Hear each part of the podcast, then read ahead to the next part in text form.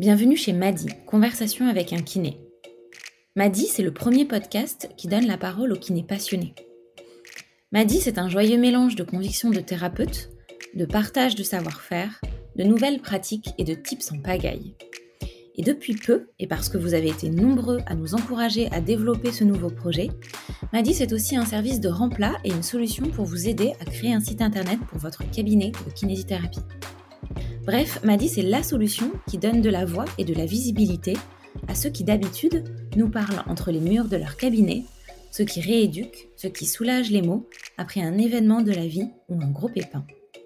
Vous pouvez découvrir tous les services de Madi sur www.madi.doctor. Et maintenant, il est temps de prendre place sur votre ballon pour une séance intense de conversation. Bienvenue chez Madi. Aujourd'hui, nous avons l'immense plaisir d'accueillir Arnaud Bruchard, kinésithérapeute du sport, chevronné depuis 1998. Vous le savez peut-être, Arnaud a mille et une casquettes. Depuis une vingtaine d'années, il met ses compétences au service du sport amateur, puis du sport d'élite. À la tête de Kinésport, la première formation en kinésithérapie du sport, il a également développé 11 leaders, une méthodologie d'accompagnement du sportif qu'il véhicule à travers le monde entier avec son team de kinés, auprès de clubs et de joueurs, du foot à l'athlétisme en passant par la natation. Vous l'avez compris, Arnaud est un puits de connaissances dans le domaine de la kinésithérapie. On a choisi aujourd'hui de le questionner sur la prise en charge d'une lésion très fréquente, puisqu'elle concerne un tiers des blessures rapportées dans le sport, les lésions myo-aponevrotiques. Vous vous demandez de quoi il s'agit? Eh bien, c'est une terminologie proposée par Arnaud pour parler, à l'aune de la connaissance scientifique, de claquage, d'élongation ou de déchirure. Mais je ne vous en dis pas plus et laisse place à l'épisode. Salut Arnaud. Bonjour. Salut Lola. Salut Jacques. Bonjour Arnaud.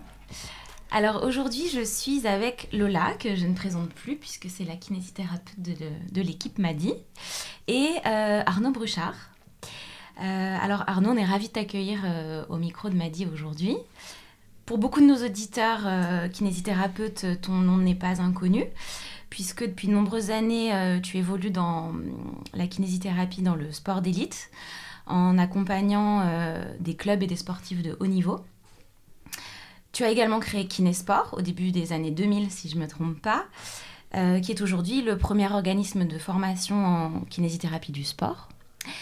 Et enfin, tu as fondé et développé une méthodologie appelée 11 leaders, méthodologie qui vise à optimiser la prise en charge individuelle du sportif.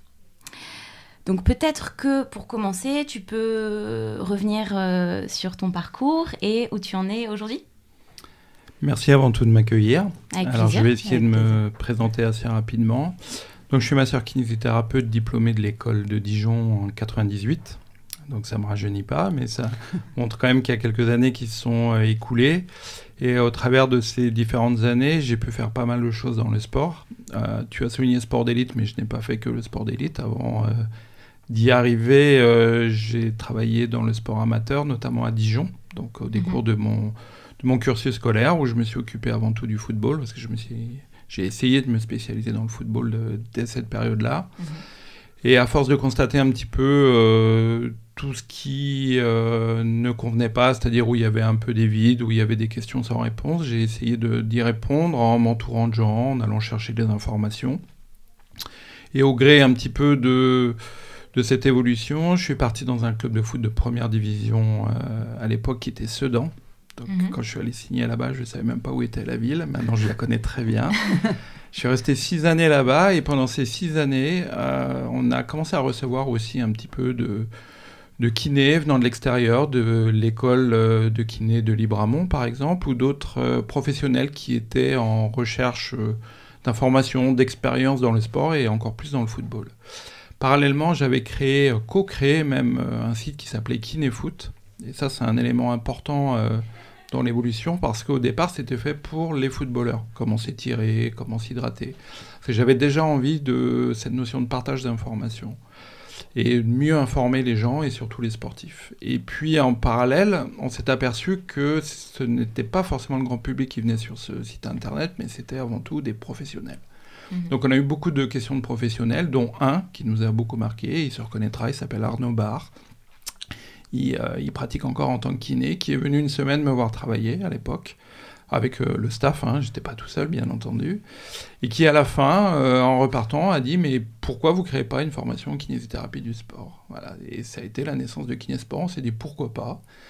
Ça s'est passé en 2004 exactement, on a mis quelques mois pour la monter, il y a eu le salon de la kinésithérapie en octobre et en janvier, on a fait notre première formation qui était complète, ça c'est le début de Kinésport, c'est la vraie histoire, c'est-à-dire que c'était pas intentionnel à la base, c'était pas une histoire de business, c'était une rencontre avant tout, un besoin pour les gens de terrain. Et on a créé ça au début avec notre réseau, on est allé chercher les meilleures euh, personnes qu'on connaissait dans les étirements, dans les bilans isocinétiques, dans les lésions musculaires, dans la médecine du sport, dans la thérapie manuelle qui n'était pas encore forcément bien développée sur le plan scientifique à l'époque. Et on a euh, donné du sens un petit peu à la structuration de Kinesport. En parallèle, j'ai gardé une activité euh, de kinésithérapeute mhm. euh, dans le football. Je suis parti travailler en 2005, si je ne me trompe pas, euh, en première ligue dans le football, où entre-temps je m'étais formé à la préparation physique. Et j'ai été embauché comme scientist sport. C'est-à-dire que j'étais chef de projet performance. C'était je crois, si je ne me trompe pas, encore une fois, que c'était le premier poste en Angleterre. Mhm. Et c'était l'époque où ils ne faisaient pas encore de calcul de charge de travail, de cardio-fréquence-métrie, mhm. de choses comme ça qu'on a mis en place. Donc j'ai travaillé avec Polar à l'époque aussi pour mettre en place ce genre de, process. Mhm. Euh, ça s'est très bien passé avec le staff, moins avec le manager qu'on voyait jamais. Donc euh, à un moment donné, j'ai dit bah, je me je me retrouve pas dans cette histoire, ça ne me correspond plus. Donc j'ai pris la décision de partir. Et je vous raconte tout le cursus en fait là. Hein. Et je me suis retrouvé. En fait, à ce moment-là, tu étais entre euh, euh, ton, club, ton, club euh, en Angleterre et, et Kinesport. Et, je suis revenu en France et je me suis mis à travailler dans le biathlon. Et ça, c'est un élément aussi important parce que c'est là que j'ai vraiment découvert le one-to-one. Tu passes de gérer un groupe avec des échos, avec des caractères, avec des performances, avec des variabilités, des variantes et tu as en face de toi une personne euh, seule qui a des vraies problématiques. Euh, elle sortait d'un surentraînement, c'était une biathlète au niveau européen. Et je l'ai pris en charge en coaching et kinésithérapie. Et pour moi, ça a été un élément euh, déclenchant comme on a tous à un moment de sa vie, on, se rend compte qu'on a quelque chose à faire ici, qu'on peut apporter quelque chose à l'autre. Mm. Et c'est ça que j'ai exploré. Et je suis revenu à mes premiers amours, à savoir le football, euh, où j'ai essayé de transposer cette méthodologie-là, qui est devenue ensuite la méthodologie 11 leaders. Voilà toute l'histoire. Et aujourd'hui, 11 leaders, c'est une méthodologie qui est mise en place donc, à travers un cabinet de kinésithérapie. Hein. j'ai un cabinet de kinésithérapie euh, dans le 60. Mais on ne travaille pas in situ, on fait que du euh, déplacement à travers toute l'Europe, voire même maintenant le monde entier, auprès de clubs, auprès de joueurs maintenant même un petit peu dans le tennis, dans la natation, euh, il y a une demande qui est croissante. Et ce qui rebondit un peu sur Kinesport, c'est que les 10 kinés qui sont aujourd'hui dans le team, avec cette expérience du sport d'élite, euh, enseignent euh, parallèlement chez Kinesport. D'accord. Super. Alors, pour entrer dans le concret de ce podcast, donc toi, effectivement, on a compris que tout ton parcours de kinésithérapeute, tu l'as construit à travers, euh, enfin, en, étant en contact euh, permanent de sportifs de haut niveau, sport collectif et sport individuel. et donc, on avait envie d'explorer avec toi un sujet particulier, un type de blessure qui est bien connu dans le monde du sport et que toi, tu as exploré à différents moments de ta carrière. Ce sont les lésions myo-aponévrotiques. et donc, c'est ce sujet dont on va parler aujourd'hui. Exactement. Euh, donc, euh, je prends la parole. Euh, il y a encore peu de temps, on parlait de déchirure, d'élongation, de claquage, de désinsertion, décollement. et puis, au début des années 2000, tu as proposé le terme LMA, donc lésion myoaponevrotique, pour répondre à quel besoin Et en d'autres thèmes, qu'est-ce qui a fait que tu as eu besoin de proposer cette nouvelle terminologie? Alors en fait, lors de, mon expérience à Sedan, et même avant à Dijon, j'étais amené à traiter un certain nombre de lésions musculaires. Et j'avais pas les réponses, c'est-à-dire que ce que j'avais appris à l'école, appris à l'école, ne correspondait pas aux besoins de terrain que j'avais en face de moi. Et il y a eu un épisode, c'est souvent, ça a été comme ça, c'était jalonné d'épisodes forts dans, mon, dans ma petite expérience. On a eu un joueur qui a eu une lésion, qui a eu une rechute. On n'a pas très bien géré la transition à cette époque-là entre la salle de soins et le préparateur physique, ça s'est mal passé. Et ce joueur-là est allé voir un, ostéopathe qui s'occupait de l'équipe de France euh, euh, dans les années 2000 euh, et qui a utilisé un autre type de traitement type euh, excentrique, ce que l'on voit aujourd'hui, avec des mhm. gros deep massages, ce qu'on ne faisait pas avant. Et en parallèle, on a euh, changé d'imageur.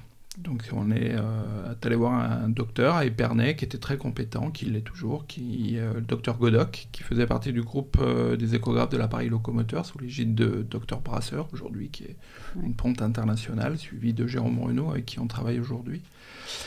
Et quand je suis allé voir cette personne-là avec le joueur, où on a fait les imageries, et je comprenais rien. tout simplement. Pourquoi? Parce que l'image que j'avais, l'explication ne correspondait pas du tout. C'est ce que j'explique en cours au début, mm. dans ma première journée euh, Kinesport sur les lésions musculaires.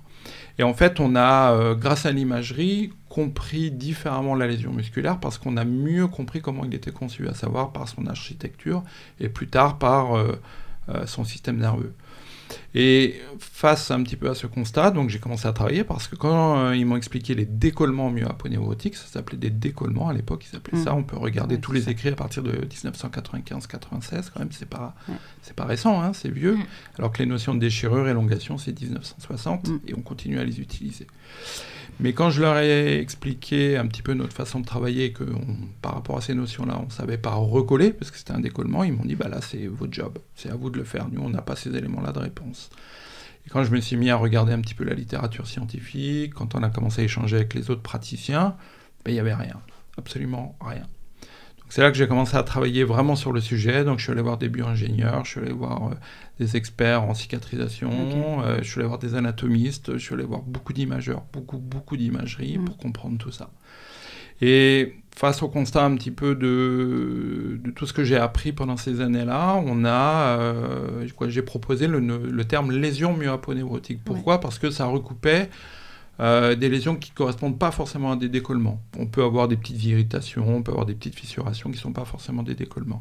Donc j'ai proposé ce terme générique et qui, euh, mm. je ne l'ai jamais signé, hein, mais je, sais que, que je l'avais fait à cette époque-là. Euh, qui a été repris de manière générale, donc ça me fait aussi un peu plaisir quand je vois même des anciens stagiaires qui commencent même à, donner des formations dans, le mm. LMA. Je me dis que le message est passé et, mm. et j'en suis très fier. Mais le travail ne s'arrête pas là.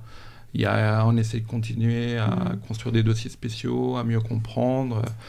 Il y a euh, des muscles qui sont de plus en plus découverts en termes d'architecture, d'anatomie, euh, qui est très spécifique.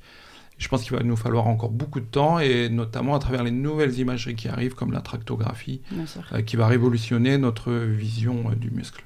Ok. donc c'est une démarche personnelle, mais aussi une réflexion de groupe. Oui, de ce que tu viens de nous expliquer.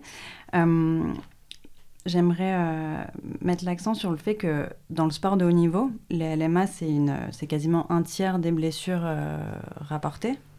Donc c'est euh, conséquent. maintenant que tu nous as présenté comment est né le terme lésion myoaponévrotique, est-ce que justement tu pourrais nous parler un petit peu de l'épidémiologie des muscles les plus concernés par ces LMA Bien sûr. J'imagine que euh, c'est différent en fonction des, sports, euh, bien sûr, pratiqués, donc ça soit un sport co, un sport euh, individuel. mais voilà, est-ce que tu peux nous rappeler rapidement un petit peu, nous donner un peu des chiffres sur, sur les muscles les plus concernés? Alors les lésions musculaires représentent un peu plus de 30% des lésions sportives dans le sport en général. On est aussi à plus de 30, 35% je crois dans le football, on est à 41% dans l'athlétisme. Donc c'est quand même une pathologie en kinésithérapie mm. du sport qu'il faut maîtriser. La problématique, tu la connais, c'est qu'en cabinet, elle n'est pas forcément prescrite euh, euh, de manière régulière. Donc c'est à nous aussi de transmettre ce message. Et en termes d'épidémiologie, sur le train inférieur, bon, on est surtout sur les ischio-jambiers, euh, qui représentent plus de 40% des lésions musculaires. On a le quadriceps, on a les, le mollet, mm. avec une recrudescence aujourd'hui du muscle solaire, parce qu'on en a une meilleure connaissance aussi et les, adducteurs. Mais ce qui évolue plus dans la connaissance de l'épidémiologie, c'est plutôt la rechute musculaire. Si on regarde les études il y a quelques années, toutes pathologies confondues, on était à 8-9% de rechute, et les dernières études, notamment d'Extrand, nous montent à 15% de rechute, toutes pathologies confondues. Mm. Et si on regarde sur les lésions musculaires, on est à plus de 40% sur les ischios, plus de 20 à 30% sur euh, le droit fémoral, sur les mollets, on est aussi à plus de 20% sur les adducteurs, ce qui est absolument énorme. c'est énorme. J'allais y revenir après, mais... Ouais. Donc voilà en termes d'épidémiologie, euh, qui reste évolutive. Ce qu'il faut savoir, c'est que depuis 10 ans, on a une augmentation de plus 3, plus 4% du nombre de lésions musculaires. Alors ça paraît dérisoire, mais quand tu ramènes au nombre de pratiquants, c'est absolument énorme. Mais ce qu'il faut retenir encore plus, c'est que depuis 5 ans, c'est une augmentation de 2,5% par an. Et ça, c'est un cri d'alarme. C'est un cri d'alarme parce que euh, je, pense que ça va être un des sujets à suivre en termes de prévention. On est un petit peu démunis. Et euh, vu le nombre de rechutes euh, qui grandit, c'est pas un savoir-faire qui baisse, c'est plutôt une, histoire de pression environnementale qui fait qu'on fait reprendre les gens trop vite. Mmh. Ok, donc ça, euh, en effet, on, va y revenir un peu plus tard. Euh, j'aurais aimé que tu nous dises aussi euh, s'il y avait des facteurs de risque identifiés et si oui, de quelle nature alors les facteurs de risque sont un sujet aussi avec beaucoup de divergences. beaucoup d'auteurs sont ne sont pas d'accord, ne sont pas unanimes sur le sujet, mais euh, force de constater que les études scientifiques euh, de haute qualité, hein, je parle des mm. études de haute qualité, ce qui représente, euh, selon les sujets, 6 à 9% des publications, pas plus. Hein. donc il faut faire le tri dans les publications. On s'aperçoit que la force musculaire des ischio-jambiers, par exemple, dans le cadre des lésions des ischios, n'est pas un facteur prédictif. la flexibilité n'en est pas un. donc en fait, on ramène à d'autres facteurs que l'on n'étudiait pas avant. Aujourd'hui, on a des facteurs génétiques qui interviennent, on le mhm. savait, mais aujourd'hui, ça commence à être prouvé dans dans l'univers de la génomique. On a l'architecture musculaire, et ça, c'est de plus en plus prouvé. Les publications de haute qualité nous le montrent aujourd'hui. Donc, euh, c'est un, axe de prévention à revenir, euh, sur lequel il faut, il faut développer. Pardon. Et euh, la force en général, mais pas euh, analytique. La force en général et les coordinations, la qualité des coordinations euh, font partie aussi des facteurs de risque. Ce qu'il faut reprendre un petit peu dans les facteurs de risque, c'est qu'on rentre dans ce qu'on appelle des schémas récursifs, c'est-à-dire qu'il y a aujourd'hui le dépistage des personnes qui sont susceptibles à, c'est-à-dire qu'on présente des prédispositions à, ça ne veut pas dire qu'on va se blesser, mhm. mais qu'on a plus de risques de se blesser que les autres. Et on a euh, les facteurs prédisposants, c'est-à-dire euh, les facteurs extrinsèques qui vont amener euh, à, percuter ces gens qui ont plus de susceptibilité à, comme la fatigabilité, comme les pathomécanismes extrinsèques, comme pas mal de choses comme ça, ce qu'on a nous résumé dans le schéma récursif de Meuvis. D'accord. Ok, très bien. tu nous parlais tout à l'heure de structure musculaire. justement, est-ce qu'on peut faire un petit point anatomie? Il existe plusieurs types de muscles. Euh, avec des architectures différentes. Euh, est-ce que tu peux nous, faire un petit point là-dessus? Bien sûr. Alors pareil, c'est un sujet euh, qui étonne et peut-être détonne de temps en temps, à savoir quand je commence à le présenter ou des cours des lectures ou des échanges. On s'aperçoit qu'en fait, beaucoup de kinés n'ont pas la connaissance de l'architecture musculaire, alors que c'est un sujet qui est connu dans les écrits et les publications depuis 1980, dans certains écrits d'anatomistes très anciens de 1650. C'est des choses que l'on voit. Maintenant, avec beaucoup plus d'affinement et euh, avec des euh, études anatomiques beaucoup plus in vivo, avec l'imagerie ou des dissections sur des cadavres frais. Et avec l'importance du conjonctif qui a tout changé. Donc, on s'aperçoit que les muscles qui sont euh, touchés lors des lésions musculaires sur les pathomécanismes intrinsèques, donc on a dit sur le trait inférieur, ischio, mollet, adducteur, droit fémoral, euh, ont euh, des, anatomies qui sont unipénées, bipénées, multipénées. Ce qu'on a étudié tous dans nos écoles de kiné, mais on l'a oublié, alors que la réalité, elle est là. C'est-à-dire qu'on sait aujourd'hui que vous avez euh, une structure tendineuse qui est présente, ce qu'on appelle le fritendon, qui s'attache à l'os, comme vous connaissez mm. tous, mais qu'il a une expansion qui peut être périmusculaire ou intramusculaire, ce qu'on appelle des clones centrales ou des tendons centraux et des aponeuroses périphériques qui sont créées par l'expansion tendineuse. Donc ça nous donne des jonctions myotendineuses qu'on connaît depuis des années, mais on ne savait pas qu'elles étaient aussi nombreuses et on ne savait pas comment elles constituaient euh, finalement le muscle. Et on sait aujourd'hui que ce sont les zones de fragilité, c'est là où on a des lésions myo-aponeurotiques, puisqu'elles se situent entre cette structure musculaire et aponeurotique. Et justement, est-ce que tu peux nous dire du coup les différentes zones de faiblesse euh, au niveau du, du muscle, enfin, là où on va hum, répertorier le plus de lésions? Oui, alors on a. Euh, il est discuté encore de, de la différenciation des zones, mais ce qui Mm. revient le plus souvent aujourd'hui sur les consensus internationaux, tout le monde est aujourd'hui d'accord, euh, notamment des nouvelles classifications, même si elles ne sont pas validées, où tout le monde est d'accord sur la terminologie des localisations, ce sont des jonctions myoaponeurotiques qui sont périphériques, qui sont centrales, ou myotendineuses, euh, proximales ou distales. Alors d'autres ont appelé ça euh, myofacial, myotendineux Mm. ou tendineux, d'autres appelleront ça myocollagénique, comme la dernière, euh, la dernière euh, méta-analyse qu'il y a eu sur le sujet. Mais on arrive toujours à cette, cette lésion au pourtour de l'union musculo-aponeurotique. Ok. On sait qu'il y, hum, qu'il y a un lien entre la structure du muscle et sa fonction. On a vu que du coup, il y avait différents types de muscles. Est-ce que tu peux nous donner le lien entre les différents types de muscles, leur rôle, leur fonction et l'impact que ça a dans la prise en charge thérapeutique? Alors c'est là qu'il y a une grosse différenciation et sur lequel euh, j'insiste énormément, Mm. c'est que euh, chaque muscle a non pas forcément une structure, mais une architecture. Oui, une qui lui est propre par rapport Mm. euh, à votre identité génétique, par rapport à votre sport, par rapport à plein d'événements, euh, qui fait que vous avez une orientation architecturale. Et face à cette orientation architecturale, vous aurez une fonction privilégiée. Alors j'essaie de résumer ça sous forme de vitesse et force, ça devrait être plutôt une notion de puissance, mais par simplification, euh, pour l'instant je le résume en force et puissance. Et ce qui fait que quand vous avez plutôt un muscle de force, vous avez une organisation architecturale telle qu'un angle de pénation qui est grand, une diminution euh, des fascicules musculaires, quoi, de leur longueur, et une cloison centrale, alors qu'un muscle de vitesse aura des plus grands fascicules, un plus petit angle de pénation. Il y a des domaines encore où il faut euh, garder toute distance, comme ce qu'on appelle le PCSA, c'est l'aire de section euh, musculaire, puisque c'est très lié aussi aux fibres de type 2 et à certaines ethnies qui ont des fibres de type 2 beaucoup plus épaisses. Donc le rapport de PCSA est, euh, pas encore vraiment validé. Mais la plupart des études nous montrent même les éléments prédictifs. Tu me parlais euh, tout à l'heure des Ouais. facteurs de risque.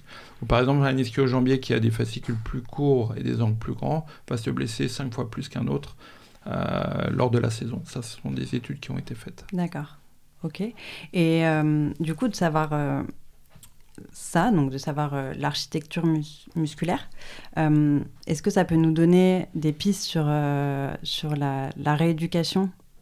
J'imagine qu'on rééduque pas du coup forcément la de la même manière un muscle de vitesse, enfin un muscle avec une architecture avec un grand angle de pénation et du coup des petits fascicules qu'un muscle de force, donc qui a un angle de pénation moins important et des fascicules plus longs, plus grands.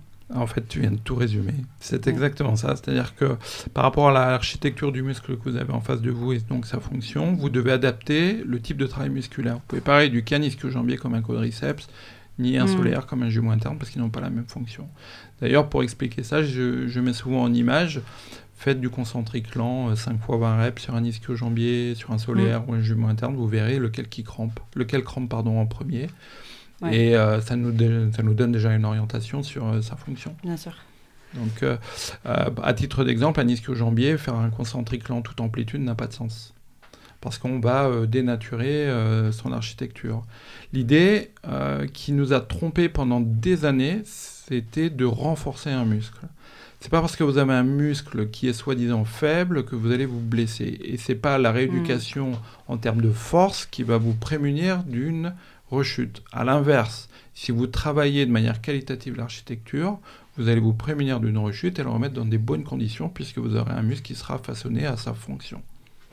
Ok. Euh, très bien. Encore une question un peu euh, générale et puis après, euh, on va rentrer un peu plus dans le, dans le détail.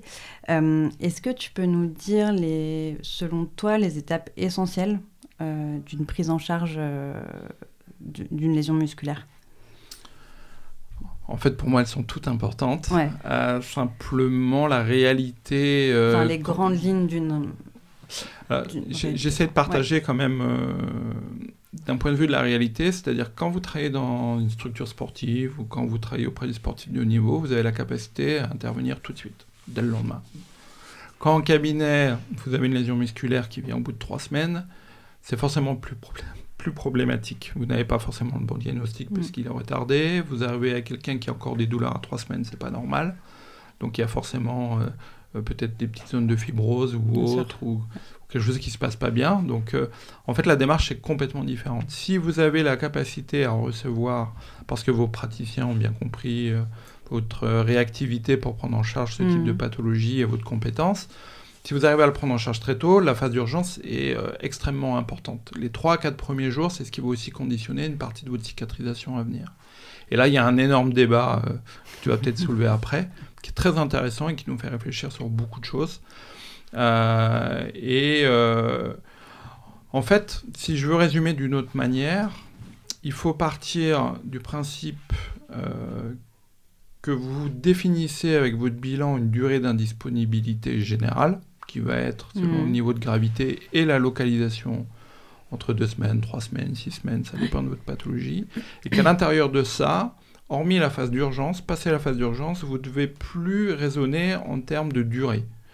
Si on reste sur quelque chose de, qui est basé sur euh, X jours, on va, on va droit à l'erreur. Hmm. C'est-à-dire qu'on part aujourd'hui sur des steps à passer en fonction de tests plutôt fonctionnels. Et euh, un des critères qui est euh, très important, c'est la force, c'est la douleur. La force, pas la force proprement dite, c'est est-ce qu'elle déclenche euh, une douleur, est-ce qu'elle déclenche une gêne, c'est euh, votre follow-up en imagerie, c'est pas mal de choses qui jalonnent un petit peu ça. Donc on part de cette, euh, on s'éloigne plutôt de cette, de cette réactivité dans le follow-up par rapport à des termes de durée.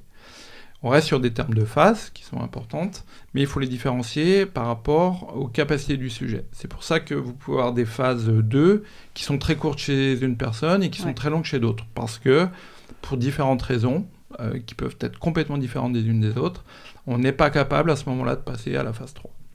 Donc pour moi, elles, encore une fois, elles sont toutes importantes. C'est peut-être pas le mm. genre de réponse que tu attendais. Euh, mais s'il y avait à choisir, en tout cas, ça serait quand même euh, la phase d'urgence, parce que c'est celle qui va déterminer la qualité de la cicatrisation. Je me souviens d'une très vieille étude mm et je la relayais déjà euh, depuis un certain nombre d'années. J'ai arrêté parce que depuis, il y a beaucoup, beaucoup de choses qui sont passées, qui disaient que vous n'aviez aucune capacité à accélérer la cicatrisation, sauf si vous ameniez un maximum de capillarisation la première semaine. Et je me souviens d'entraîneurs qui disaient que dès lors que tu as une lésion musculaire, à la limite, fais une coupure psychologique par une semaine. Et mm. moi, j'étais derrière, je dis non, non, non. non, surtout pas. À la limite, euh, mets-le en phase 2, on lui met un travail adapté si tu veux, on lui met un kiné qui le suit, etc. Mais la première semaine, il doit être vers nous, c'est extrêmement important. Et c'est un des axes de travail aussi que l'on doit développer, mm. même chez Kinesport ou même mm. euh, dans notre conscience collective c'est d'aller aussi un petit peu plus euh, auprès de nos prescripteurs, auprès de nos sportifs et leur informer de ça que notre capacité à prendre en charge de l'urgence, et ça s'ouvre de plus en plus avec l'accès direct, qui ne satisfait pas tout le monde aujourd'hui, mais qui est une première porte ouverte, il faut le reconnaître, nous permettra euh, justement de mieux aborder ces pathologies, et forcément à terme, si le traitement est bien conduit, à diminuer le nombre de rechutes. Bien sûr. Ok, donc on, a vu là l'importance de la phase du coup euh, aiguë, de ce qu'on appelle la phase aiguë. Euh, je pense que pour pas mal de kinés, dont moi, euh, parfois, c'est pas facile de trouver la bonne allure euh, dans, la rééducation. Donc, je m'explique, euh, je m'explique. c'est à la fois éviter d'aller trop lentement dans la phase de rééducation pour éviter le détraining et, du coup de tomber dans des compensations musculaires et donc des risques de rechute importantes. Et à la fois griller un peu les étapes et, du coup, de trouver cette limite entre ne pas aller trop vite, mais à la fois ne pas tomber dans une, dans une rééducation trop, euh, trop lente. Euh, qu'est-ce, que, qu'est-ce que toi, tu peux nous donner comme conseil euh, Quels paramètres, en tout cas, tu peux nous... Quels paramètres on va prendre en compte ouais. En fait, tu as mis le doigt sur la problématique. C'est pour ça qu'aujourd'hui, il y a toujours autant de problèmes, de problèmes hein, autant de mm. rechutes. C'est que tout n'est pas défini tout n'est pas encore prouvé, tout n'est pas testé non plus. Et c'est pour ça qu'encore une fois, euh, il faut sortir de, des étapes chronologiques, mais bien de, hmm. de, steps à passer. Donc à travers euh, des amplitudes, à travers des forces, à travers des notions de douleur, à travers des follow-up en imagerie, à travers, on a sorti un nouveau dossier spécial là, sur les neuroinhibitions avec un suivi en EMG, ça c'est des choses qui vont devenir très importantes. Avant, par exemple, on disait, il, il, pas de douleur. J'étais le premier à dire, vous pouvez faire tout ce que vous voulez sur un muscle tant que vous ne lui faites pas mal pendant, après, pas de contracture réflexe le lendemain. Aujourd'hui, avec les études d'IKEA, on sait qu'on peut monter à une intolérance à 4 sur 10, qui est, ce qui est quand même euh, beaucoup. Donc euh, ça évolue tous les jours. Mm. On n'ira jamais trop vite si vous suivez cette notion euh, de, curseur à 4 sur 10. Vous n'irez pas assez vite si vous n'allez pas à cette notion, aujourd'hui on le sait, à cette notion de, de gêne, d'inconfort. D'accord.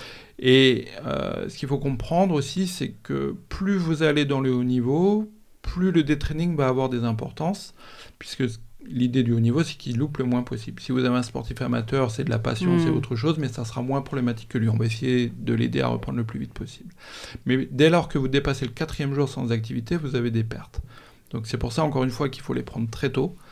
Il faut les faire euh, même euh, pédaler sur le vélo très vite, amener de la capillarisation, commencer le renforcement très vite, l'excentrique et euh, pas dépasser 4 sur 10. Et ça doit rester votre fil conducteur. Donc la douleur, pour toi, c'est le fil conducteur Bien sûr, avant tout. Avant tout. Et preuve de constater, euh, force de constater aujourd'hui que les preuves nous amènent aussi au constat qu'il faut aller très vite à 80% de sa vitesse.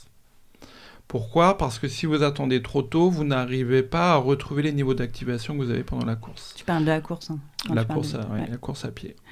Alors, euh, qu'elle soit curviligne ou, non, hein, mhm. on y donne le sens qu'on veut y donner, mais aujourd'hui, on s'est aperçu que euh, vous avez une sélection d'exercices par rapport à votre architecture musculaire, donc la fonction, mais aussi par rapport au niveau d'activation et la localisation de la lésion. C'est-à-dire qu'on doit absolument prendre le temps de sélectionner les bons exercices. Mhm. Et face à ça, on arrive donc à un niveau d'excitation neuromusculaire, donc des niveaux d'activation avec une production de force derrière mais euh, qui reste très éloigné des contraintes qu'il va connaître dans la course à partir de 80%. Pourquoi 80% Parce qu'entre 80 et 100%, il n'y aura pas de différence dans le schéma d'activation. Par contre, en dessous de 80%, si on n'y arrive pas très vite, on aura du mal à retrouver cette synchronisation. Donc très vite, il faut aller à 80% sous respect de l'inconfort à 4 sur 10. Si vous respectez ça, si vous respectez les architectures, il n'y a pas de raison que ça ne fonctionne pas. Il ne faut pas avoir peur de la lésion musculaire, vraiment pas. Ce qui est le plus dommageable pour la lésion musculaire, c'est justement de ne rien faire. De ne rien faire, oui. Ok, très bien. Euh, donc euh, là, on va attaquer un peu le, sujet euh, un peu sensible. Donc les LMA, c'est une des blessures les plus retrouvées, les plus répandues dans le sport. Les joueurs sont donc indisposés plus ou moins longtemps, des semaines, quelques semaines, quelques mois. Ça a donc forcément un coût. Et qu'est-ce qui fait, du coup, enfin tu nous as un peu répondu tout à l'heure, mais qu'est-ce qui fait selon toi que c'est, malgré cette cette prise en charge préventive, on est encore autant de récidives. C'est juste le manque de connaissances et le... Alors, il y a deux choses. Il y a un, pourquoi on a autant de blessures, voire une augmentation du nombre de blessures. alors, la première réponse, c'est les exigences physiologiques changent. Le sport, euh, si on reste dans le football, euh, a beaucoup plus d'activités à très haute intensité. C'est-à-dire qu'on a beaucoup plus de sprint, on a beaucoup plus de vitesse au-dessus de 28 km/h, on a beaucoup plus de changement de direction, ça c'est un impact important, et beaucoup plus surtout de décélération. Le football est un des sports qui a le plus de décélération et ça fait que grimper. La décélération euh, provoque des dommages musculaires, ça a été prouvé. Et plus vous avez de dommages musculaires, plus vous avez des, des indices biologiques qui montent sur la destruction musculaire, plus vous avez de lésions musculaires, c'est aussi montré. Donc il y a euh, cet aspect de prévention, comment prévenir tout ça? C'est-à-dire qu'il va falloir, un, bah, préparer à cette nouvelle exigence physiologique, à savoir préparer au sprint, au changement de direction, aux décélérations, mhm. et deux, appliquer les bons protocoles. Appliquer les bons, bons protocoles, c'est quoi? Aujourd'hui, la prévention, on sait que beaucoup de techniques fonctionnent. Les problématiques qui sont posées, c'est qu'ils sont dit à un moment donné, les clubs professionnels ne font pas de prévention ce qu'on s'est aperçu dans les académies. Un club sur deux faisait des euh, projets de prévention dans les académies. Mais ils ont estimé que les clubs pro, dans les équipes pro, ne le faisaient pas. Sauf que c'est pas vrai. Vous avez 89% des équipes professionnelles qui suivent les protocoles euh, de prévention. Pourtant, on a toujours autant de lésions, voire plus. Pourquoi? Eh bien, ils viennent de s'apercevoir que les protocoles qui étaient utilisés n'étaient pas utilisés pleinement. C'est-à-dire, par exemple, si on prend la, prévention du nordique, par le Nordic hamstring, qu'on la critique ou non, on fait juste un constat, c'est six semaines. Et dans les clubs sportifs pro, qu'est-ce qu'ils font? Ils font 15 jours. 15 jours C'est-à-dire que c'est pas complet. Mm. Et tant que les, les équipes n'auront pas fait les protocoles complets, en fait, on ne pourra pas savoir si elle fonctionne, la prévention. Mm. Alors, l'idée de taper sur tout le monde tout le temps, ils font pas de prévention, ils sont nuls, ça sert, c'est, ça sert à rien. Ça sert absolument à rien. Simplement, il faut essayer de faire prendre conscience et donner les bons outils pour que les protocoles puissent être bien établis euh, en termes de prévention pour qu'on ait moins de lésions musculaires. Et en termes de rechute, c'est pareil. Mm. Pourquoi on a autant de rechutes bah, Parce que tout le monde ne sait pas prendre une lésion musculaire, parce que tout le monde ne prend pas le temps d'avoir une, euh, de faire une prise en charge de lésions musculaires. Et vous allez me dire, ouais, mais dans les clubs pro, ils ont le temps. Ben, c'est pas si simple que ça. Vous avez une logistique, vous n'avez pas autant de kinés de ça pour 30 joueurs, vous avez mm. tous les soins de récup, vous avez tous les transports. Mm. Et aujourd'hui, c'est très compliqué. Et on s'aperçoit aussi que dans les clubs professionnels, ils ont une réelle compétence pour les prises en charge. Alors, selon les endroits, hein, je ne veux pas juger des compétences, je suis personne pour ça. Mais euh, selon les endroits, il y a une vraie compétence pour les pathologies à très court terme et du fait qu'ils envoient moins, et euh, moins de compétences pour les pathologies moyen et long terme. C'est pour ça que vous avez de plus en plus de prestataires externes qui viennent aider ou qui viennent compléter en cachette. Donc voilà. Pour euh, répondre finalement à ta question, donc j'ai pris tous ces détours-là pour dire, bah, en fait, il faut juste appliquer les protocoles parce qu'en termes de publications scientifiques hmm. référencées de haute qualité, on a suffisamment de résultats aujourd'hui pour faire de la vraie prévention et faire de la vraie rééducation sans encombre.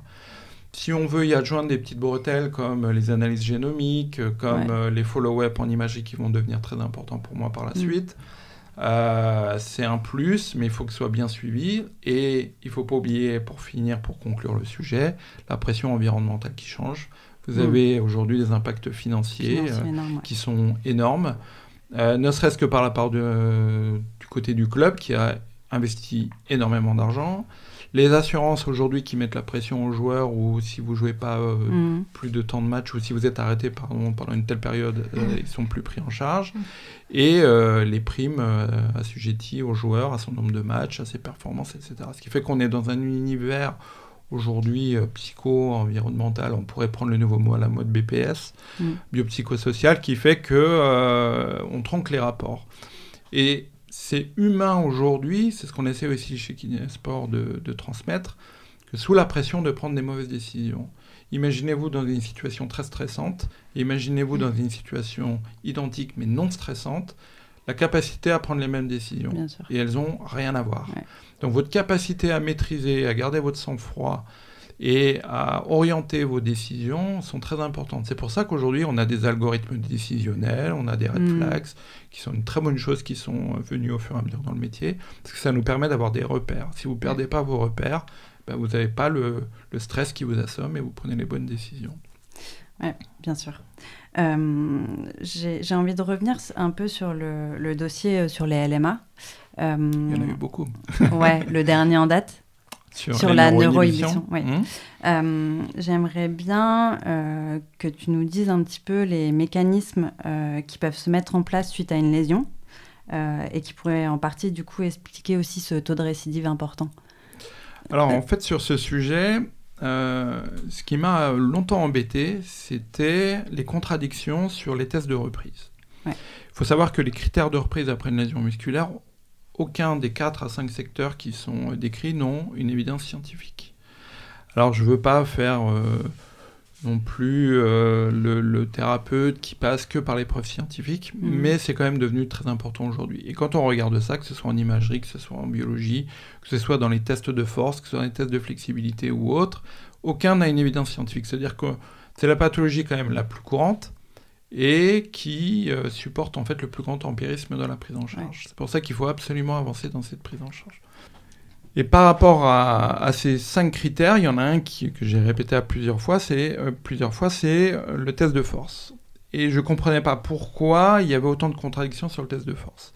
Et à côté de ça, je travaille depuis plusieurs années avec des Espagnols qui font beaucoup de techniques invasives, ce qu'on appelle de la neuromodulation ou euh, la neurostimulation euh, percutanée. En fait, avec des aiguilles, ils sont capables de détecter les problèmes de synchronisation musculaire, de conduction nerveuse et de faire de l'électro invasive en gros. Et on a une meilleure synchronisation des fibres, un meilleur recrutement. Et puis, à force de ces échanges, à force de, bah, de, lire aussi les publications et de réfléchir en groupe, on s'est dit, on va faire un dossier sur le sujet. Et en fait, euh, depuis plusieurs années, on s'est aperçu que la force exprimée d'un n'est pas fonction euh, de l'activation musculaire qu'on peut avoir en face. C'est-à-dire que vous avez des systèmes de compensation, mais ce qu'on nous a dit il y a 10 ans, 15 mmh. ans, 20 ans, 30 ans, 40 ans, euh, c'est ce que nous disaient les anciens. Il faut toujours écouter les anciens. Il hein. faut être capable de les titiller, de les bouger, mais il faut les écouter parce qu'ils ont une grosse expérience. Et ils nous disaient ça, ça compense, mais on n'avait pas de preuves. Aujourd'hui, on le sait, que vous avez un système de compensation. Dès lors qu'un muscle perd de son activité nerveuse, il est compensé par l'autre par une augmentation de sa trophicité et par une augmentation de son activation. Donc j'ai essayé de faire un petit schéma qu'on peut retrouver dans le dossier spécial pour essayer de comprendre de manière assez simple ça. Ce qui fait que si vous faites un test de force, je dis n'importe quoi, vous avez 200 newtons de sortie, vous les auriez peut-être eu avant, mais avec des utilisations musculaires différentes. Ce qui fait mm. que vous pouvez garder un muscle amoindri, mais comme il est compensé par l'autre, on ne le voit pas dans le test de force. Alors, je me suis mis aussi à étudier pas mal de, de, méthodes qui existent où on vous dit bah, on va tester à la main, en gros, ou on va faire des tests proprioceptifs ou autres. Il y a des techniques aux États-Unis, a un petit peu partout qui parlent de ça.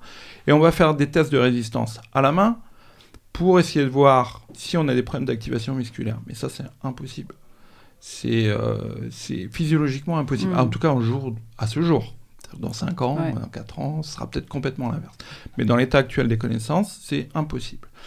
Et plutôt que de faire juste ce constat, on s'est dit, bah, on va aller un peu plus, plus, loin et on va essayer de comprendre comment on peut reconnaître ces problèmes d'activation et justement d'ailleurs cibler pour, euh, à terme, euh, compenser un petit peu cette perte et se prémunir d'une meilleure coordination musculaire qui nous permettra d'avoir un meilleur mouvement et une meilleure efficience. Donc ces problèmes de neuroinhibition, ils sont connus depuis longtemps, mais ce n'était pas très bien expliqué. Mais ils sont encore pas bien expliqués aujourd'hui. C'est-à-dire qu'on fait un constat. Hmm. C'est pour ça qu'à la fin, on soulève une question. Finalement, quel est le rôle du système nerveux central dans ce problème de neuroinhibition, tout comme l'ami dans le genou ou ce que l'on voit euh, au niveau de la cheville? Et de plus en plus, on s'aperçoit qu'on converge vers un système de dépendance avec le système nerveux central qui décompense à un moment donné pour protéger, le tissu. Et qui, pour X raison, à un moment donné, ne lève pas cette protection et qui, du coup, devient délétère pour euh, la suite. Donc notre idée, c'est de dire, il bah, va falloir travailler différemment. Dès le mm. début, il va falloir activer les muscles. D'emblée, ça tombe bien parce qu'on va faire de la prise précoce. Et euh, on va essayer de dépister ça par un EMG. Aujourd'hui, nous, par exemple, quand on prend un joueur après un croisé, là, on a eu une, on s'occupe d'une fille à Lyon euh, qui est footballeuse de haut niveau. Euh, la première chose, les premières séances, c'était euh, faire un EMG de son vaste interne. Parce qu'on va reconnaître s'il y a une amie ou pas, et on va mhm. aller la travailler. Parce qu'on appelle des contractions flash, qui sont connues depuis des années, mais aujourd'hui, on est capable de l'objectiver. Donc ça, c'est un dossier quand même qui m'a qui m'a bien intéressé parce qu'il explique plein de choses et surtout on s'aperçoit qu'il y a des, des process connexes selon différentes pathologies avec cette interdépendance nerveuse. Oui, en, effet, c'est un dossier hyper intéressant. Après, moi, j'ai quand même une question, c'est que euh, moi, en kiné euh, dans un cabinet de ville, j'ai pas accès du coup à, l'EMG de surface ou à, mmh. l'échoscopie. Euh, et du coup, comment je peux savoir, par exemple, que mon patient il, a, il appartient à un profil ou à une stratégie motrice euh, enfin, sur, un exercice, sur un exercice donné, comment je peux savoir à quelle stratégie motrice il appartient? Sans ces, sans ces outils-là euh, En fait, euh, tu peux pas. Ouais. Tu peux pas. Tu peux dire j'oriente mon travail parce que je sais qu'il se passe ça. J'estime qu'il se passe ça parce que c'est montré, c'est prouvé. Mais dans les exercices, par contre, tu le sais pas dans... il y a une grande variabilité intersujet. Ah bien sûr, c'est-à-dire que ta coordination, ta façon d'utiliser tes muscles avec un niveau d'activation ou mm. un pourcentage d'activation max va être différent selon les individus. Donc tu peux pas le savoir. C'est pour ça qu'il faut le dépister. Mais si on veut aller beaucoup plus loin, ce sont des IRM fonctionnels. C'est même plus de l'EMG, mm. c'est à terme de l'EMG invasive, mais ce qu'on fera jamais. Simplement, ça nous permet de mieux comprendre. Et de ça, il faut en tirer quoi? Un, je veux m'hyper spécialiser, donc je m'équipe. Mm. Un EMG de surface, c'est pas cher et c'est très rapide. Ça prend... Euh, 30 secondes d'installation et c'est une minute, une minute 30 de check. Et derrière, euh, si j'ai pas euh, l'option de dire j'investis là-dedans, je mm. sais que d'emblée, je dois travailler mes activations de manière analytique sur ce muscle-là pour euh, me prémunir de, cette, de cet aspect délétère. C'est ça qu'il faut prendre en charge. C'est-à-dire que, un, d'emblée, je sais les préconisations à venir, donc dans mon guideline à venir, mhm. ben, je vais avoir cet aspect-là à travailler. Et si je veux aller beaucoup plus loin, je vais me spécialiser. De toute façon, sans outils, tu ne pourras pas. Donc concrètement, euh, je suis à mon cabinet, un patient arrive avec une lésion musculaire. enfin, comment je fais? Alors il faut être ordonné, rigoureux, il faut lancer euh, ce que nous on appelle des quick scans, c'est-à-dire que euh, tu fais un ensemble de tests cliniques basés sur euh, la douleur, l'amplitude, la force, parce que tu es bien obligé de mesurer la force, puisqu'il y a un impact sur la force post-lésionnelle, on peut aller jusqu'à 30%. Donc on va faire un test plutôt avec un dynamomètre, parce que le test manuel n'a peu de, peu de validité, pardon. Et derrière, si tu as un EMG, tu pourras objectiver ta neuroinhibition. Si tu l'as pas, tu pourras pas. Donc tu iras hmm. dans un guideline qui t'a décrit la marche à suivre parce que tu as une suspicion.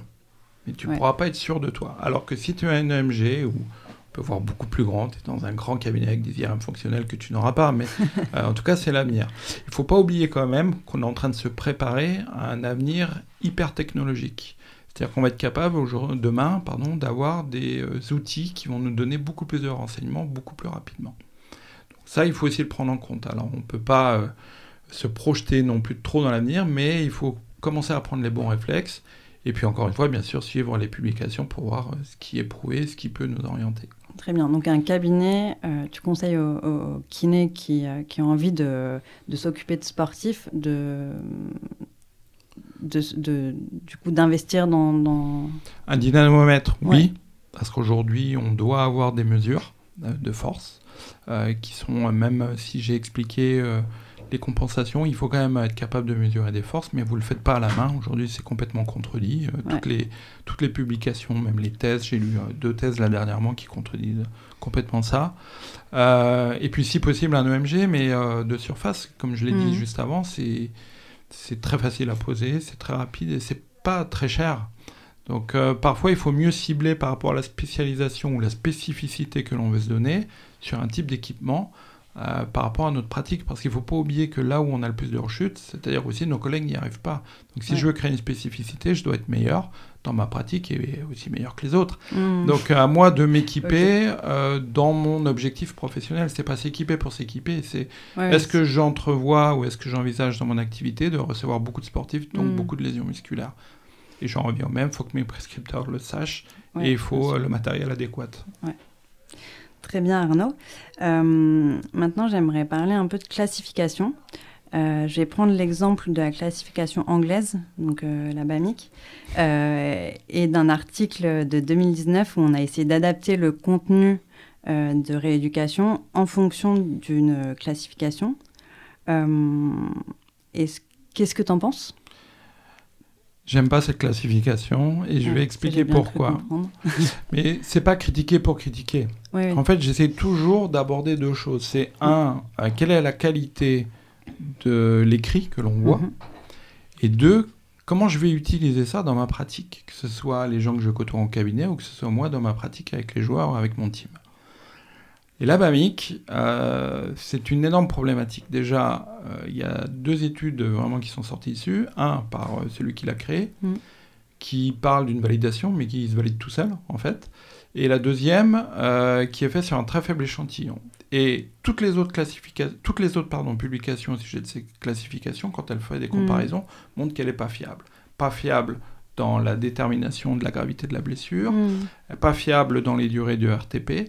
Par contre, on est assez reconnu, ce que j'ai expliqué au tout début, elle est fiable dans la détermination topographique. Parce que tout le monde est d'accord. Elle a, été le sujet d'aucun consensus international. Mais au-delà de ça, quelle est la problématique? Je dis toujours une classification, il faut qu'elle soit utilisable et pour moi non imagerie, type d'imagerie dépendant. C'est-à-dire que si vous recevez une IRM, eh ben, que vous utilisez une classification écho, ben, vous êtes perdu. Et inversement, pareil. Donc il faut être capable d'avoir une classification, qu'elle soit IRM ou écho, que vous puissiez la transposer dans votre pratique. Et la troisième chose sur la BAMIC, au-delà de la non-fiabilité interopérateur qui a été prouvée, euh, c'est qu'elle repose sur une atteinte du CSA, le cross-sectional area. Alors ça, ça a été la grande mode pendant quelques années. Donc euh, Takebayashi dans les années 96 ont commencé, mais ça a évolué depuis. Et puis euh, MLGR, donc de, Barcelone, s'est mis à travailler aussi là-dessus, sur le taux de CSA touché, mais dans sa deuxième, euh, dans sa deuxième version en 2018, a complètement enlevé le CSA, pas complètement, mais bien enlevé le CSA, parce qu'ils se sont aperçus que c'était pas fiable. Pourquoi? Mhm. Parce que le CSA lésionnel n'a pas une définition internationale et n'a pas fait le sujet de consensus. Et il y a une très grosse différence entre le CSA de la zone altérée et de la zone lésée. Et quand on regarde enfin le listing euh, de nombre de stades de la BAMIC, en cabinet, on ne peut pas s'en sortir. Non, alors ça c'est sûr que du coup, en effet, il y a des, limites euh, qui sont claires sur cette, euh, sur cette classification. Mais ce que je trouvais intéressant, c'était... Enfin, est-ce que toi, ça te semble réalisable, intéressant de lier une classification, donc un degré de... un grade de lésion, à une, à, une, approche thérapeutique, enfin à une prise en charge thérapeutique? Bah, c'est ce qu'on essaie de faire euh, au quotidien. Nous, on s'est basé euh, sur la classification de Renault et Brasseur qui est française, parce que c'est quand même, faut pas oublier que c'est Brasseur qui a découvert la lésion myopo-névrotique, donc euh, le mec est bien placé quand même. ça ne veut pas dire que les autres sont mauvaises, mais il n'y a aucune classification qui a une validation internationale mmh. aujourd'hui. Donc ça, c'est quand même inquiétant sur ce sujet-là. On n'arrive pas à réunir des consensus, chacun a sa classification et on n'avance pas. Donc nous, on s'est dit, bah, on va faire comme tout le monde, on va faire le mm. consensus de Paris. Ça prend du temps, on travaille dessus. Et on s'est aperçu que, euh, je vais revenir quand même sur ta question, t'inquiète pas, que ce qui est important, c'est pas la notion de CSA touché, c'est euh, la quantité de conjonctifs touchés. Et le deuxième point important d'une classification, au-delà d'identifier la pathologie, c'est euh, qu'est-ce que tu vas faire derrière dans ta pratique en urgence et dans tes, dans tes process de rééducation par rapport au type de pathologie déterminé par euh, une longueur totale d'indisponibilité, une durée totale d'indisponibilité. La BAMIC, il n'y a pas grand-chose derrière. Hmm. Il y a des articles qui sont sortis avec des grandes lignes. Alors ça a repris l'architecture, ça a repris l'excentrique, ça a repris le RTP. Bien sûr, c'est les grandes lignes, mais ce n'est pas spécifique de la BAMIC. Et encore une fois, euh, sur le nombre de personnes que je vois qui me contactent, alors j'ai pas la prétention de connaître tout le monde loin de là, il n'y en a pas un qui me parle qu'il a reçu une classification de BAMIC par un médecin. C'est pas pratiqué en France, ou quasi peu, et je connais pas ces gens-là. Je sais que le Celtic de Glasgow, avec qui on travaille, euh, euh, l'utilise, mais euh, ils sont jamais sur deux. Mm. Les délais de RTP, ça correspond jamais. Donc on s'aperçoit de problématiques sur le terrain, sur l'utilisation. Mais cette classification ou d'une autre. la BAMIC fait couler un peu d'encre parce que bah, c'est quand même euh, le médecin de la Fédé anglaise d'athlétisme, mm. qui publie beaucoup dans le journal anglais de médecine du sport. Donc il y a des proximités qui font aussi qu'on euh, peut publier plus facilement. Mais euh, pour moi, elle a aucune, elle a aucun intérêt. Ah, je peux me tromper, hein, mais elle a aucun intérêt dans, dans notre pratique parce qu'elle n'est pas utilisable, parce que déjà hein, elle est trop complexe. Ok. Très bien. Euh, en lien du coup avec euh, la question précédente et en t'appuyant sur ton expérience euh, personnelle, je te propose deux cas cliniques. Mmh. et dans chacun des cas, si tu veux bien, tu me dis ce que tu adapterais dans ta prise en charge. Donc, premier exemple que je voulais te donner, c'est une, donc une lésion musculaire aponeurothique centrale. c'est la même, donc, mais chez un joueur qui a un grade 1, un autre joueur qui a un grade 2 et un autre joueur qui a un grade 3. Qu'est-ce que, qu'est-ce que tu vas adapter euh, sur le plan, par exemple, de la thérapie manuelle, en fonction des différents grades? Alors, même avant de parler de thérapie manuelle, il va falloir être mm. capable de comprendre si je reçois les trois personnes euh, en même temps ici, ils se connaissent, mm.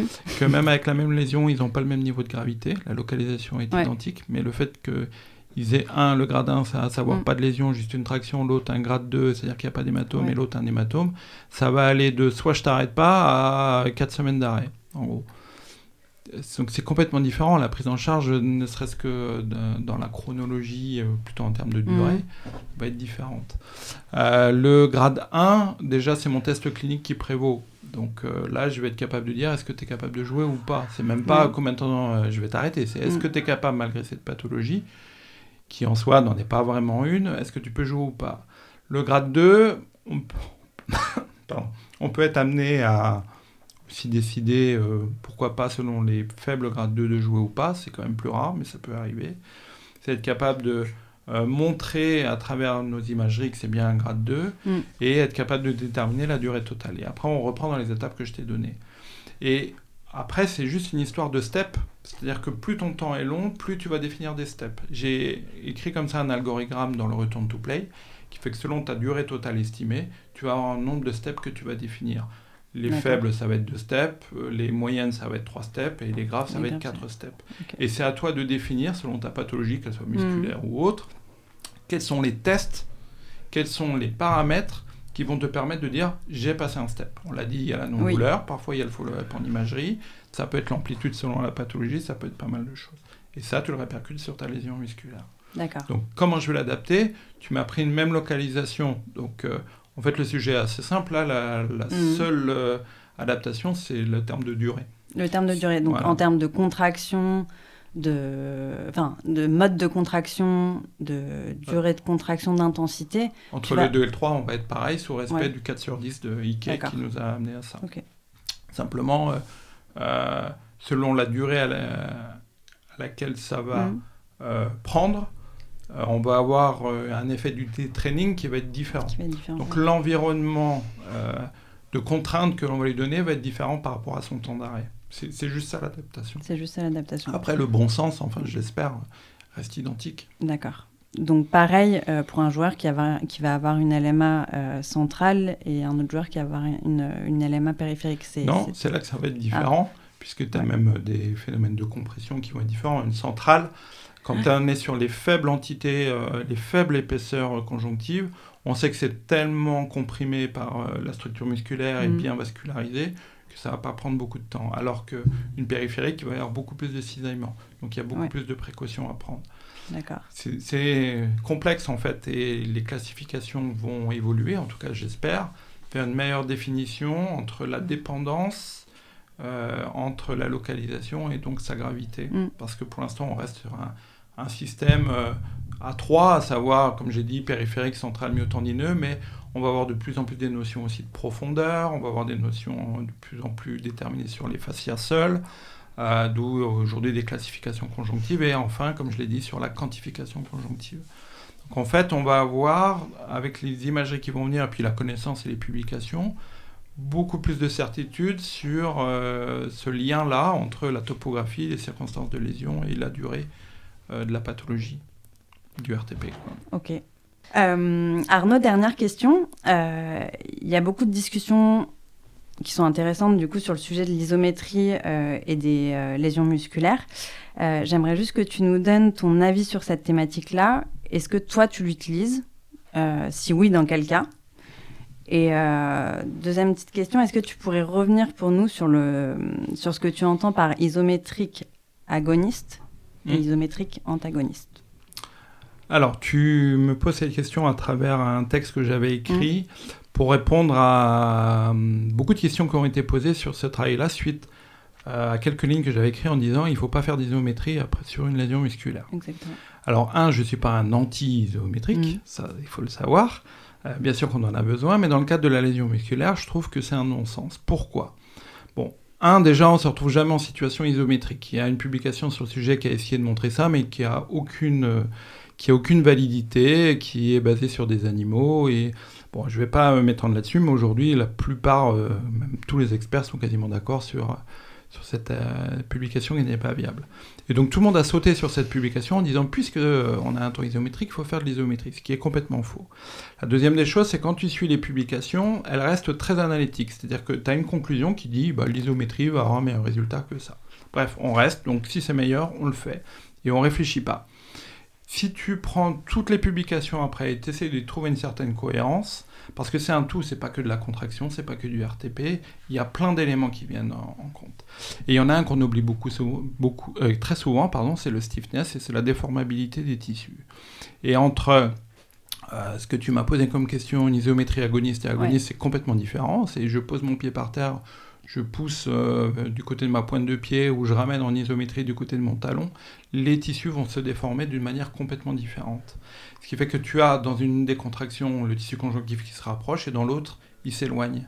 Et c'est-à-dire qu'en faisant de l'isométrie, on va reproduire quelque chose qui n'est pas fait. Et deux, on va reproduire un système euh, de déformation du tissu euh, qui est différent de celui à laquelle il va être contraint. Donc on ne le prépare pas à ça. Maintenant, si tu veux faire de l'isométrie, tu vas pas faire mhm. beaucoup de mal. C'est juste une histoire de, justification et de bon sens que j'ai essayé de donner. Et par rapport à ce que nous apporte l'isométrie, on a d'autres techniques bien meilleures. Quand on me dit la règle de la non-douleur, mm. c'est bien, mais non. Il y a d'autres techniques qui font pas mal et aujourd'hui on sait qu'on peut aller à 4 sur 10. J'ai juste pour moi c'est du temps de perdu. Et en plus pour finir dans l'étude j'avais montré que quand tu fais une angulation, un, geste isométrique et une angulation, mm. tu n'as pas forcément le pic là où tu le veux. Et dans les zones de faiblesse qui nous intéressent. Donc si vous voulez faire de l'isométrie, ben, allez-y, faites de l'isométrie. Je dis juste que ça va pas vous aider à grand-chose. Hmm. Alors je dis pas non plus que c'est du temps de perdu, mais je dis juste que le temps que tu as passé à faire ça, tu aurais pu le faire avec quelque chose de beaucoup plus efficient et surtout on peut le prouver.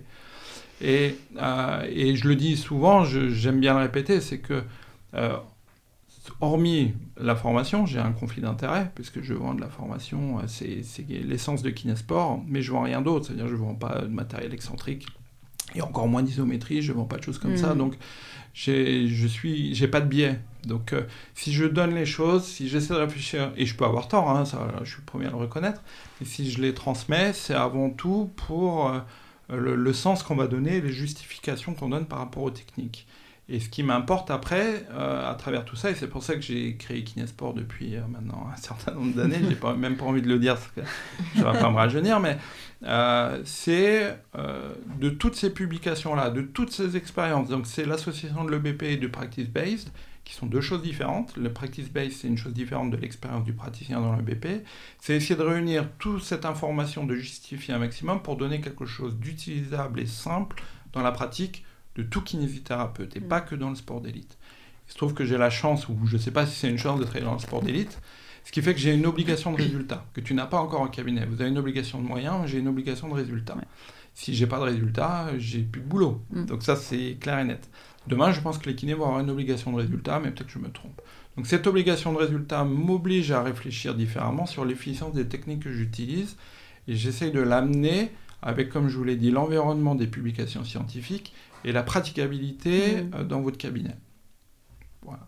Donc et pour conclure une dernière fois, je ne suis pas un anti-isométrie, je trouve juste qu'il n'a pas sa place, en tout cas dans les lésions musculaires. Ok, très bien, je crois que c'est plutôt clair. Euh, merci Arnaud. C'est moi qui vous euh, remercie. Pour cet échange euh, riche qui aurait pu durer encore, ah encore plus longtemps. Encore un petit moment. merci aussi à toi Lola d'avoir joué le, le, rôle de la avec plaisir. Euh, et, voilà, on espère qu'on aura l'occasion de se recroiser euh, parce que j'imagine qu'il y a plein d'autres sujets. Euh. Tellement. Ouais. à bientôt Arnaud. Au revoir. Au revoir. J'espère que cet épisode de Madi, Conversation avec un kiné, vous a plu et que vous en avez pris plein les écoutilles. Les sources citées dans cet épisode seront disponibles prochainement dans un article qui résumera l'épisode. Si vous voulez nous aider à populariser ce podcast dans la communauté des kinésithérapeutes, alors pensez à laisser un avis sur votre plateforme de podcast, Spotify, iTunes, Apple ou Google Podcast. C'est le meilleur moyen de faire perdurer l'aventure. Et si vous avez envie de venir parler au micro de Madi d'un sujet qui vous anime et dont vous êtes spécialiste, n'hésitez pas à nous contacter sur nos réseaux sociaux ou sur hello@madidoctor m a e À très bientôt sur Madi.